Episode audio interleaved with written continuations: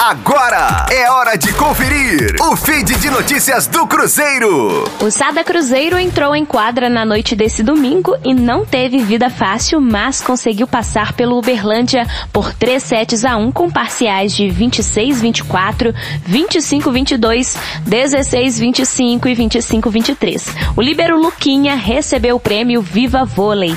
A partida foi realizada no ginásio Saziazinho no Triângulo Mineiro e com o resultado a Raposa segue líder absoluta da Superliga, agora com 51 pontos em 18 jogos, 7 a mais que o Taubaté, que tem um jogo a menos.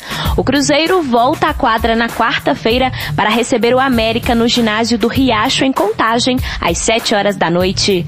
Rosane Meirelles com as informações do Cruzeiro na Rádio 5 Estrelas. Fique aí! Daqui a pouco tem mais notícias do Cruzeiro. Aqui, Rádio 5 Estrelas.